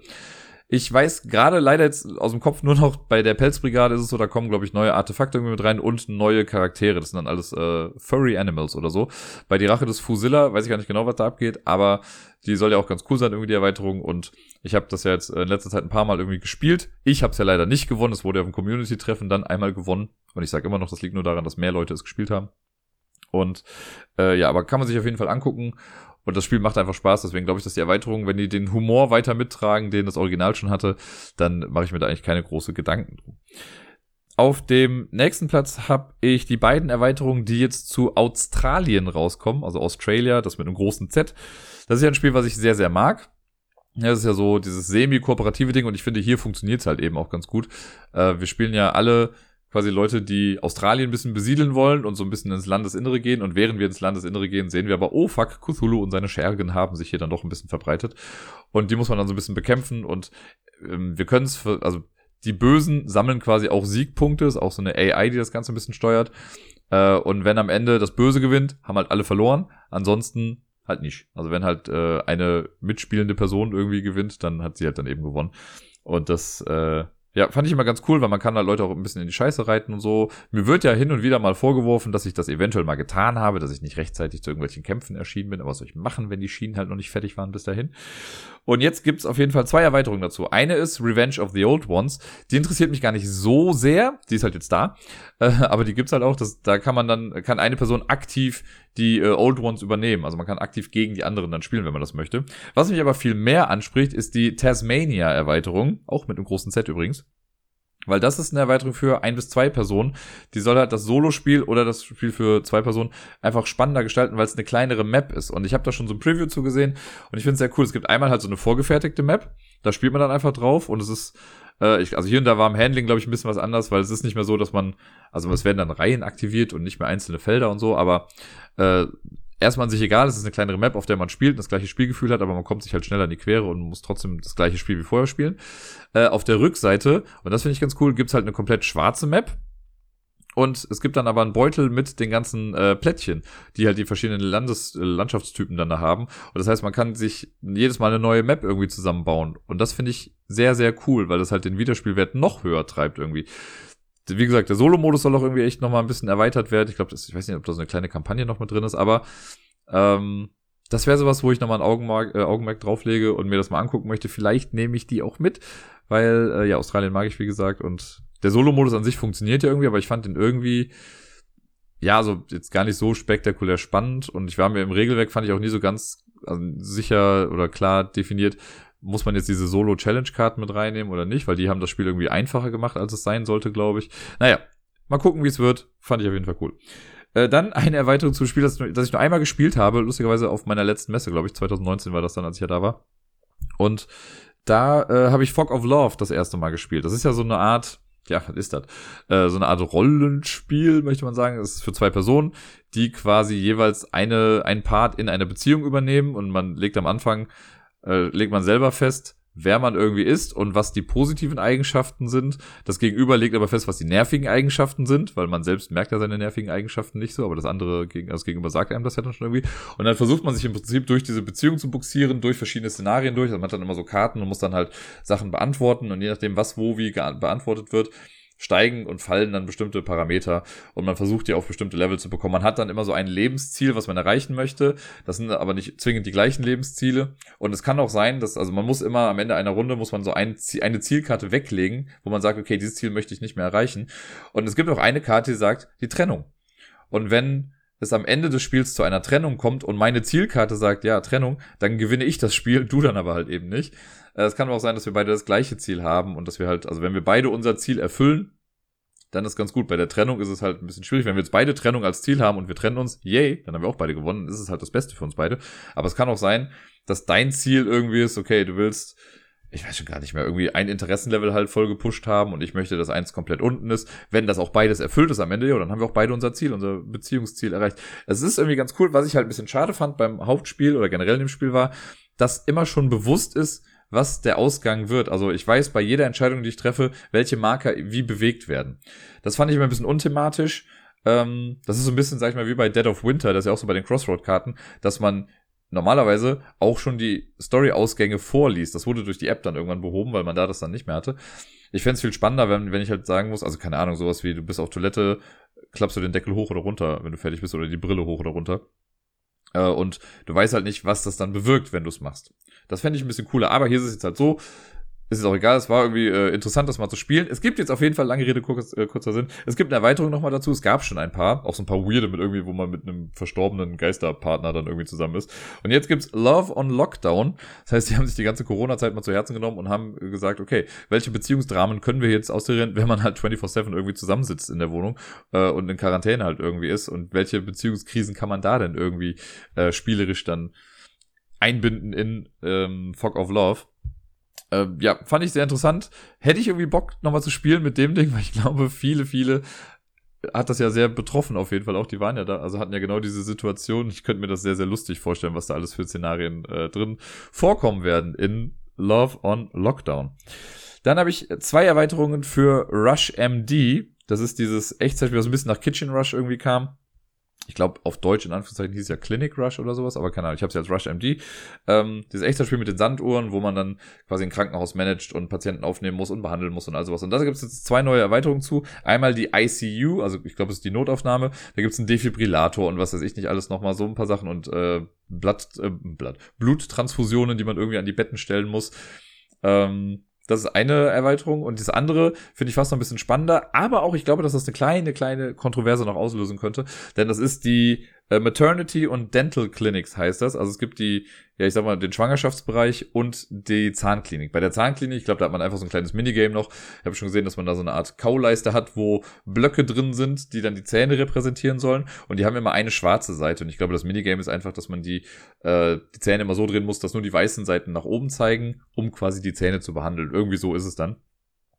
Äh, auch ein nettes Minigame, einfach, was sich, glaube ich, gut einfügt in das Ganze. Bei Maternity, da geht es auch irgendwie darum, dass man auch die Kinder zur Welt bringen muss und dann noch das Geschlecht bestimmen muss. Und ich könnte mir vorstellen, weil wir ja mittlerweile in einem Zeitalter leben, in dem halt auch gerade Non-Binary und all sowas halt wichtig ist bei, bei der Geschlechterfrage oder eben der Nicht-Geschlechterfrage, ähm, da gibt's halt, so wie ich das jetzt gesehen habe zumindest, gibt's halt nur männlich und weiblich. Und ich könnte mir vorstellen, dass es hier und da ist wirklich wahrscheinlich ein kleiner Teil irgendwie, aber irgendwem wird es bestimmt irgendwie sauer aufstoßen, dass es in diesem Spiel, so wie ich es jetzt wie gesagt gesehen habe bisher, kann auch sein, dass ich da jetzt falsch liege und die das mit da eingebaut haben, aber dass es da jetzt quasi erstmal nur zwei Geschlechter gibt. Und ja auch irgendwie klar festgelegt wird, okay, du bist ein Junge, du bist ein Mädchen. Ähm, ja, das, ähm, da muss jeder für sich selber dann gucken, ob das was ist. Ich könnte jetzt damit leben, äh, aber ich kann mir auch vorstellen, dass es vielleicht hier und da Leute gibt, die damit dann vielleicht ein kleines Problem hätten. Ob das jetzt Grund genug ist, das dann nicht zu kaufen, weiß ich nicht, aber ich wollte es nur mal angesprochen haben. Dann habe ich, und jetzt kommen wir zu dem Spiel genau, das ich selber noch nicht gespielt habe, aber die Erweiterung macht das so viel schmackhafter für mich. Das Spiel ist der perfekte Moment, oder auf Englisch war es Picture Perfect. Äh, das ist, glaube ich, boah, ich weiß gar nicht, vor zwei Jahren oder so rausgekommen, möchte ich sagen, vielleicht auch vor drei. Da hat man so ein Spiel, da gibt es so einen Tisch in der Mitte und man hat so ganz viele Figuren und durch, also man versucht dann Personen hinzustellen. Soll am Ende quasi ein Foto gemacht werden und man möchte, dass dieses Foto den eigenen Kriterien am besten entspricht. Also man hat selber so Aufträge wie die Topfpflanze muss neben der Großmutter sein und der Hund auf dem Kind. Keine Ahnung, also Geschichten. Und am Ende gibt's dann dafür irgendwie Punkte, glaube ich. Habe ich gesehen, fand ich immer ganz nett, aber es hat mich jetzt nicht so vom Hocker gerissen, dass ich es halt unbedingt spielen wollte. Jetzt gibt's die Sherlock Holmes Erweiterung dazu. Das heißt, man muss auch irgendwie das gleiche machen wie vorher anscheinend, aber es gibt halt noch ein Deduktionselement mit dazu. Das heißt, während du diese Leute für das Foto aufstellst, musst du noch irgendwie einen Mord oder sowas aufklären. Keine Ahnung, wie genau das funktioniert, aber ich finde die Idee einfach richtig cool und das möchte ich so gerne ausprobieren auf der Messe. Ähm, ja, da freue ich mich schon drauf, weil, wie gesagt, also das Material ist ja auch irgendwie echt ganz cool und ja, wie gesagt, dieses Deduktionsding, das äh, hat mich dann doch sehr angesprochen, auf jeden Fall. Ja, und jetzt kommen wir schon zu den letzten drei Sachen. Auf dem dritten, das sind jetzt mehr so Promo-Sachen dann. Äh, zum einen wird es von, äh, ich glaube, Horrible Guild ist es, die äh, sind ja auch für Similo verantwortlich und die bringen dieses Mal ein Similo Board Games raus. Also ein Deck von Similo, wo ganz viele Brettspiele drauf sind. Also man sieht halt Cover-Ausschnitt und nochmal das Brettspiel-Cover komplett. Ähm, und das bekommt man, ich glaube, man kann es einfach so kaufen für, schlag mich tot, 10, 15 Euro oder sowas. Man kriegt aber auch umsonst, wenn man irgendeins der Spiele kauft, die in dem Ding drin sind. Und es gibt eine Liste auf der Webseite von Horrible Guild, wo alle Publisher draufstehen, die dran teilnehmen. Also Amigo zum Beispiel ist mit dabei und diverse andere, die ich jetzt gerade wieder alle vergessen habe. Auf jeden Fall hat man, glaube ich, eine gute Auswahl. Das finde ich ganz cool, dass das Ganze auch verlagsübergreifend ist. Das ist schon eine schöne Kooperation, die ja auch keinem wehtut, irgendwie ganz im Gegenteil. Eigentlich ist ja dann dieses, das, äh, dieses Kartendeck eine gute Werbung für alle anderen Spiele. Das heißt, wenn ich jetzt bei Amigo ein Spiel kaufe und ich krieg das Deck, dann kann ich da durchgucken und sagen, ach guck mal, das, dann ist ja The Great Split, was halt ein neues Spiel von Horrible Guild ist. Zum Beispiel kann ich sagen, ach guck mal, das sieht doch interessant aus, gucke ich mir das doch mal an. Also irgendwie finde ich die Idee ganz cool. Ich finde auch die Idee sehr charmant, Similo nicht nur mit Persönlichkeiten oder Tieren oder sowas dann zu spielen, sondern eben halt auch mit Brettspielen. Dass man da vorher noch gar nicht drauf gekommen ist. Das ist irgendwie ziemlich seltsam. Aber ja, ich äh, feiere es sehr und das möchte ich auf jeden Fall mitnehmen, dieses kleine Deck. Ähm, ja, Similo Board Games ist eins. Dann eine Sache, wo ich mir aber ehrlich gesagt nicht ganz sicher war, ob ich es nicht vorher schon mal irgendwie auf eine Liste packen sollte. Ich habe es, glaube ich, jetzt nicht drauf gehabt. Nee. Äh, aber bei Pegasus kommt ja jetzt dieses Spaceship Unity raus. Und das ist so ein Spiel, was sehr weird ist und ich bin mir auch noch nicht hundertprozentig sicher, also ich, sagen wir so, ich bin mir sicher, dass mir das gefallen wird, aber ich weiß, man kann das, glaube ich, nur mit einer sehr limitierten Gruppe an Menschen irgendwie spielen, weil ich mir sicher bin, es gibt Leute, die sind sich dafür ein bisschen zu fein, das Ganze zu machen. Das Ganze wirkt irgendwie alles, und das habe ich ja schon ein paar Mal jetzt gelesen, so wie Space Alert. Das heißt, wir sind irgendwie eine Crew auf einem Raumschiff und wir müssen dieses Raumschiff halt irgendwie am Laufen halten. Und müssen dafür verschiedene kleine Aufgaben machen. Der Clou an der ganzen Sache ist, das ist schon fast ein bisschen rollenspielmäßig, weil man muss halt aufstehen und in der Wohnung Sachen machen. Also ganz am Anfang muss man bestimmte Module in der Wohnung festlegen. Man braucht halt einen Staubsauger ähm, und mit einem Kabel irgendwie dran. Und du brauchst ein Buch, das ist dann irgendwie die Datenbank und Handtücher und Socken und was die Socken sind irgendwie die Laserkanonen und so. Ähm, und dann kriegst du halt irgendwie gesagt, okay, jetzt musst du das machen und äh, schießt das und das mit den Lasern ab und du musst irgendwie den Wärmebildscanner machen, da muss sich einer mit dem Handy irgendwie hinstellen, die Augen zumachen, die anderen müssen sich so positionieren, dass wenn das Foto gemacht wird, irgendwie alles oder nur die Köpfe zu sehen sind, aber die Körper nicht oder andersrum, ich weiß es gar nicht ganz genau, oder du musst ein Foto machen, während Leute in die Luft springen. Alles so wirklich aktive Sachen. Man hat, glaube ich, insgesamt, glaube ich, nur drei Minuten Zeit dafür. Also, es ist ein sehr hektisches Spiel, was irgendwie dieses Space Alert Gefühl einfach wie so ein kleines Impro-Theater dann wirken lässt. Ähm, und es gibt Spaceship Unity Episode 0. Ich glaube, in der Box, die man dann kaufen kann, ist es Episode 1 bis 5, wo man so wirklich so eine, kleine, eine, äh, so eine kleine Kampagne irgendwie macht, was auch so sehr cool von der Story her irgendwie sein soll. Und ich glaube, man wird da sehr immersiv reingezogen in das Ganze.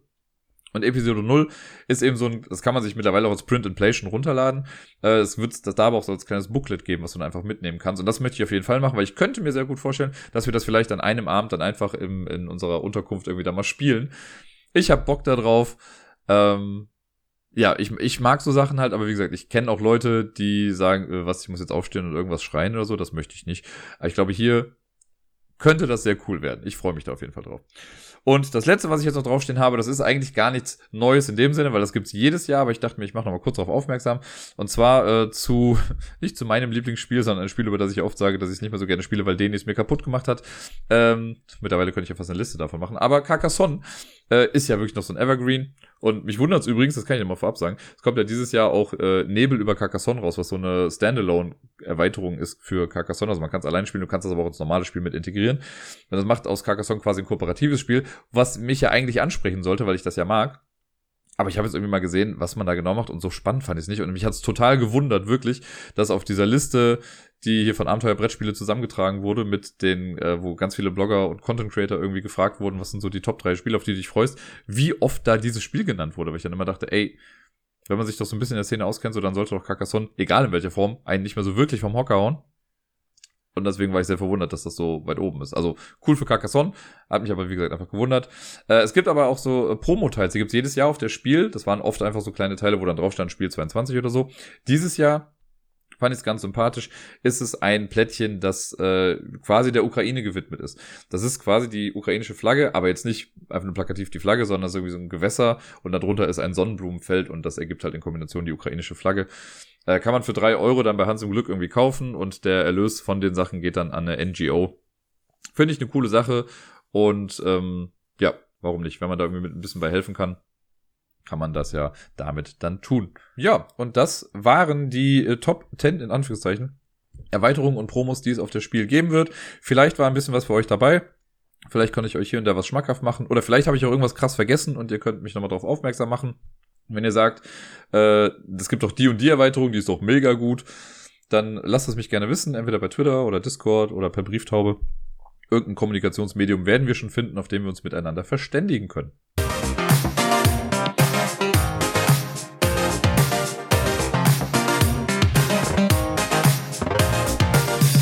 Und sonst so. Tja, ich habe äh, in der Vorbereitung zu dieser Episode erstmal gedacht, so, pff, irgendwie habe ich nichts gemacht die Woche. Und eigentlich stimmt das auch, aber trotzdem habe ich jetzt ein paar Sachen hier draufstehen.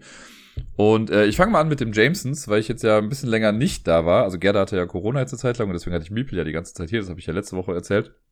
Deswegen sind für mich ein paar Sachen im Jamesons ausgefallen, also auch Moderationssachen.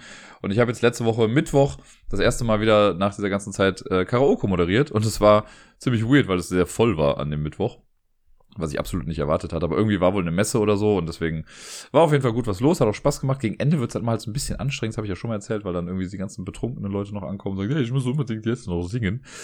Ähm, und dann sagt man, ja, nee, sorry, ist halt gleich vorbei. Dann sind sie immer traurig, aber das war's noch. Was viel spannender war, war, dass da so ein kleines Beziehungsdrama dann irgendwie stattgefunden hat was ich da zwei, also Mann, Männlein und Weiblein, sehr krass angeschrien haben, weil sie ihn angemeldet hat für einen Song und ich habe ihn dann halt aufgerufen. Also ich sehe ja dann auch nicht mehr direkt, wer jetzt den Zettel abgibt oder was da draufsteht und so, sondern ich gucke dann ja. Und dann stand halt sein Name, ich habe ihn aufgerufen, er hat fluchtartig den Raum verlassen und danach hat sie ihn voll zur Sau gemacht und er sie dann aber auch so, weil er meinte, ja, ich wollte gar nicht singen, du hast doch gar keine Eier, hättest sie alleine hinstellen können. Und ach, das war ein Traum. Äh, ein bisschen awkward hier und da, aber naja, ist dann eben auch passiert.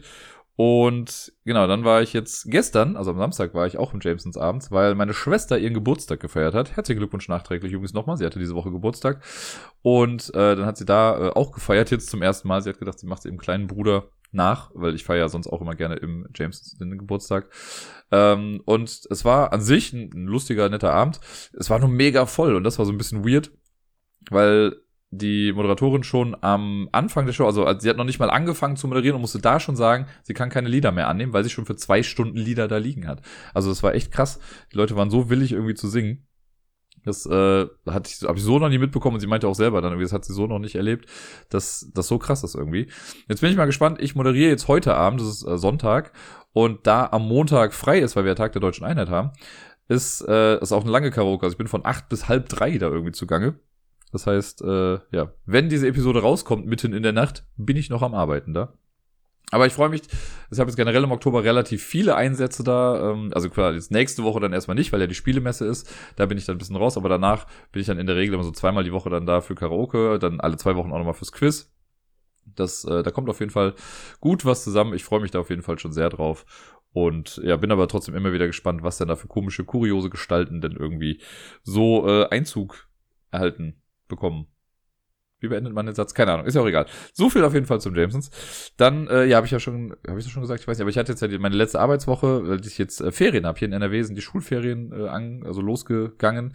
Und ja, die letzte Arbeitswoche, die war so ein bisschen, wir waren an so einem kleinen Personalnotstand irgendwie, deswegen war es ein bisschen schwierig hier und da und mussten mal gucken, äh, wie wir haushalten können.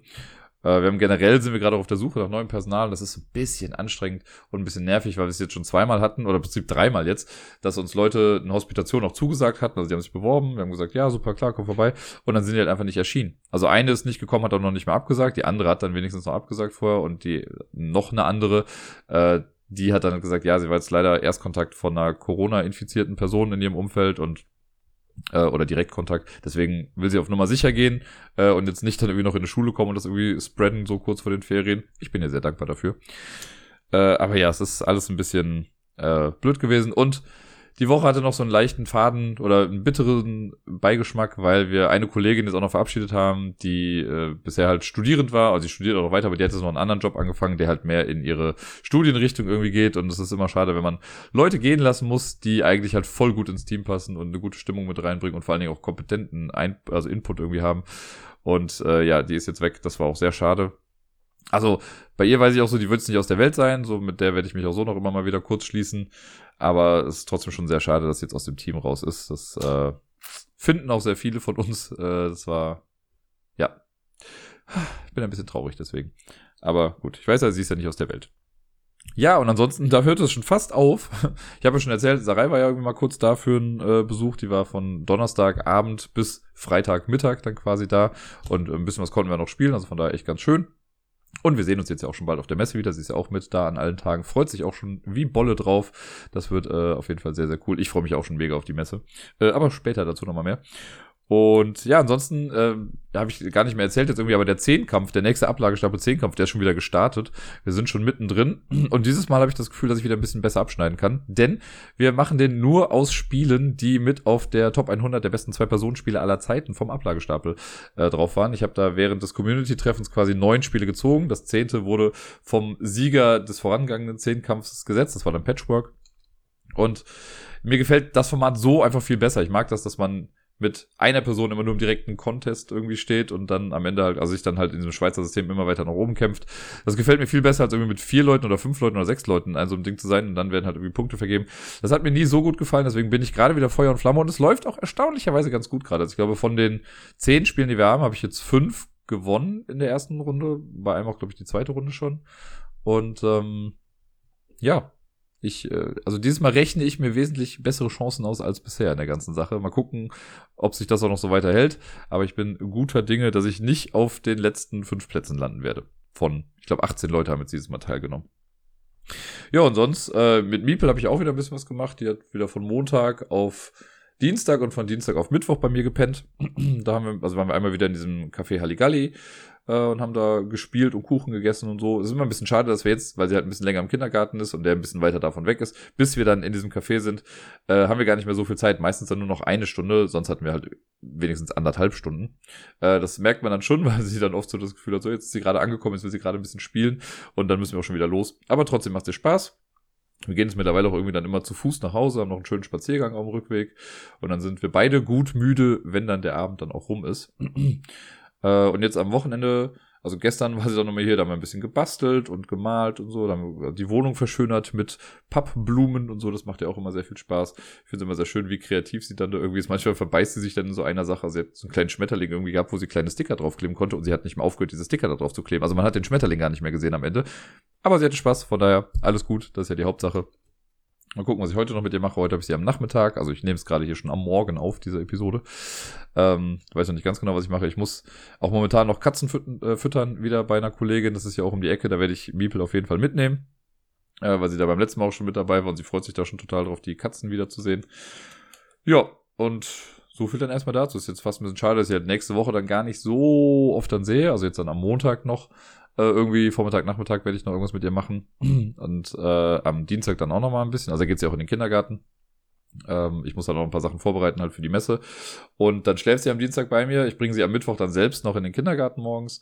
Und dann von da setze ich mich quasi direkt in den Zug nach Essen. Äh, weil ja dann um 11 Uhr schon die Presseshow ist und genau, dann bin ich auch quasi schon äh, bei der Messe jetzt angekommen. Die geht ja für mich dann auch schon am Mittwoch los. Wie gesagt, um 11 Uhr ist dann irgendwie diese Pressekonferenz, da bin ich dann dabei und danach kann man ja auf diese Neuheiten-Show schon mal gehen. Da bin ich schon mega happy. Ich habe jetzt auch nochmal viele Verlage irgendwie auch mit angeschrieben und mal gefragt, ob man sich irgendwie treffen kann oder Sachen aushandeln kann.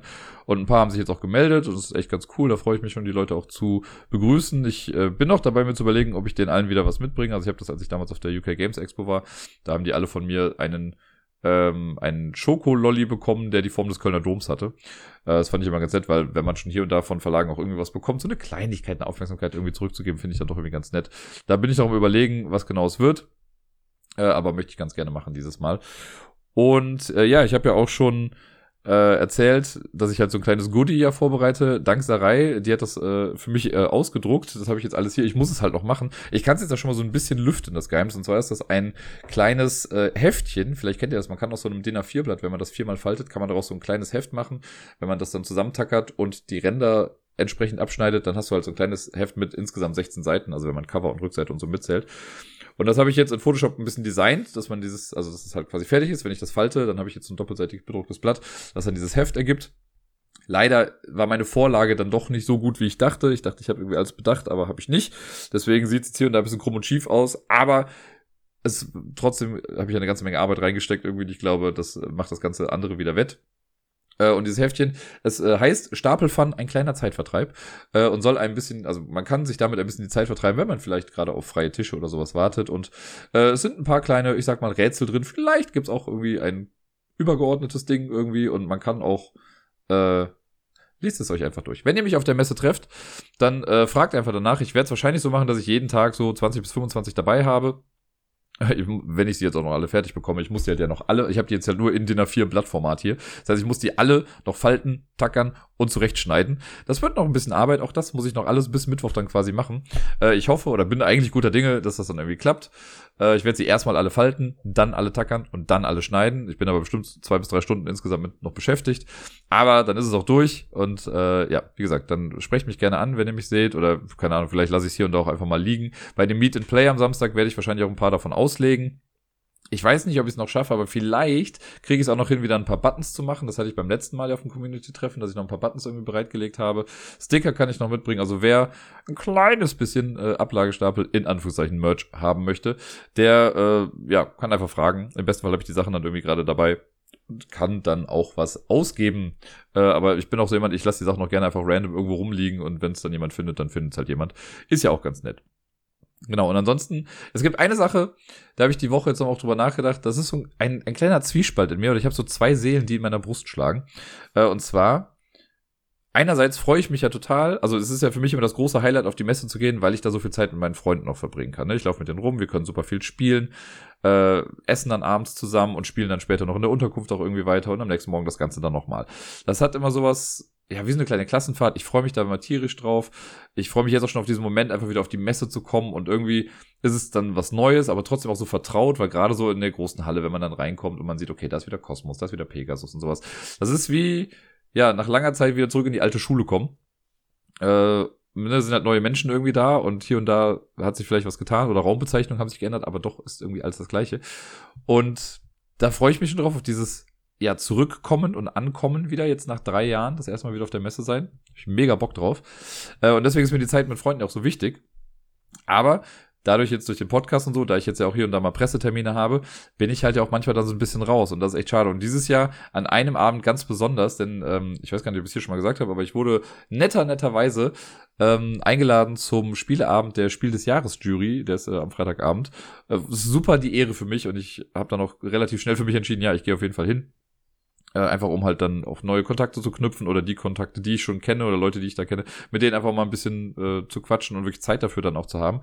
Richtig cool, voll die Ehre und ich, ja, hätte glaube ich nie gedacht, dass ich da jemals so eingeladen werde. Von daher freut mich das ungemein, dass ich da sein darf.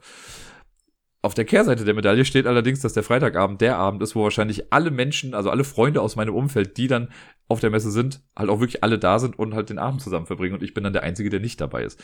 Das ist sehr schade und da blutet mein Herz so ein kleines bisschen, wenn ich dann denke, ja krass, irgendwie Sarai ist da, Deni ist da, Bödi ist da, Jan ist da, David ist da, meine Schwester und ihr Freund werden da sein und keine Ahnung, wer noch alles an diesem Abend wahrscheinlich dann alles genau da ist und die gehen dann zusammen essen und spielen dann zusammen und ich bin halt woanders.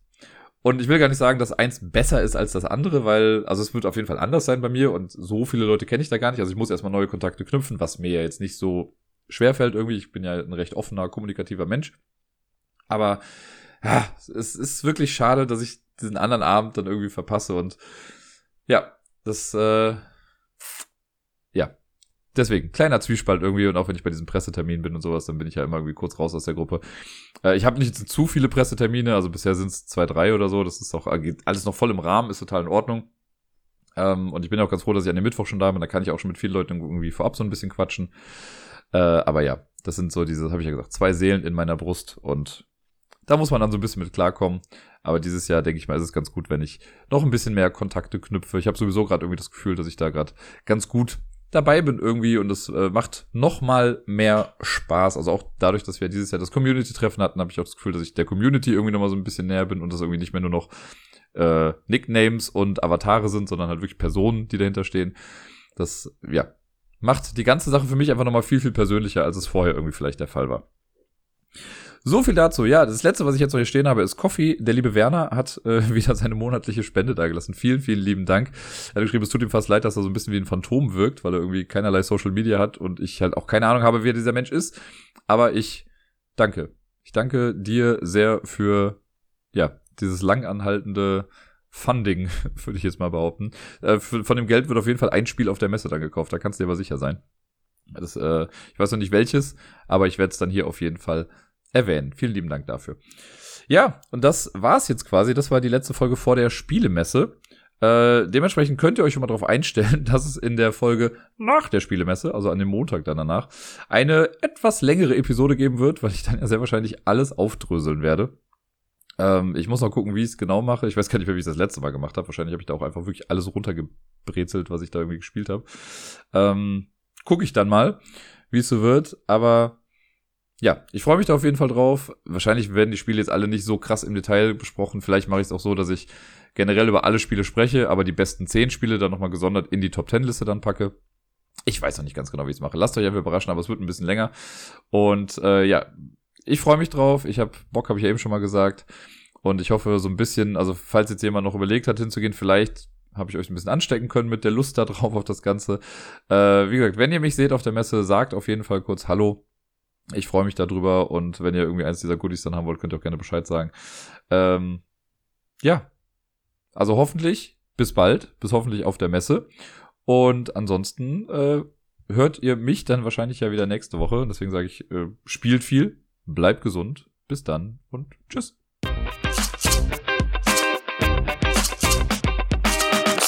Kleine lustige Geschichte noch zum Schluss. Ich habe es zwar eben auf Twitter schon mal auch gepostet, aber es war sehr lustig heute Morgen, also am Sonntag. Wir haben gerade in Köln den Köln-Marathon und ich bin äh, auf dem Weg zum Katzenfüttern gewesen und habe dann vor mir auf der Straße, also es ist wirklich nicht weit zu dem Katzenfüttern, aber auf der einzigen Straße, die dazwischen liegt, sind auf einmal dann Läufer lang gegangen und das Auto mit der Zeit. Ich dachte so, boah krass, das ist gerade die Spitzengruppe und ich sehe sie gerade. Und ich sehe nur vorbeilaufen und dann höre ich von hinten schreien, ihr seid falsch, wir sind falsch gelaufen. Und dann kam es von dem Topläufer nur so, das kann doch nicht sein, was soll das denn? Ja, und dann mussten sie wieder zurückfahren. Also haben dann auf der Straße irgendwie gewendet und sind wieder zurückgefahren. Irgendein Streckenposten hat da gerade nicht aufgepasst und deswegen sind die einfach straight up gerade ausgefahren, wo sie eigentlich rechts hätten abbiegen müssen. Mega ärgerlich. Also natürlich war es irgendwie eine komische Situation, aber es tut mir so leid für diese Top-Gruppe, die dadurch jetzt irgendwie ihre Zeit dann auch so ein bisschen verbaselt. Ich weiß auch gar nicht wie. Ich glaube, im Endeffekt haben sie jetzt vielleicht eine Minute dadurch irgendwie anders äh, gelaufen. Also ich habe jetzt dann gesehen, wo sie eigentlich hätten reinlaufen müssen. Aber ähm, trotzdem, super nervig, diese Konfusion. Ich glaube, das nimmt man dann ja noch mit. Die sind gerade 45 Minuten gelaufen, ein bisschen hatten sie ja noch vor sich. Äh, ich glaube, das beschäftigt die auf jeden Fall noch während der Fahrt, macht dann mental was mit denen. Aber naja, kuriose Sache heute Morgen wollte ich nur kurz noch erzählen.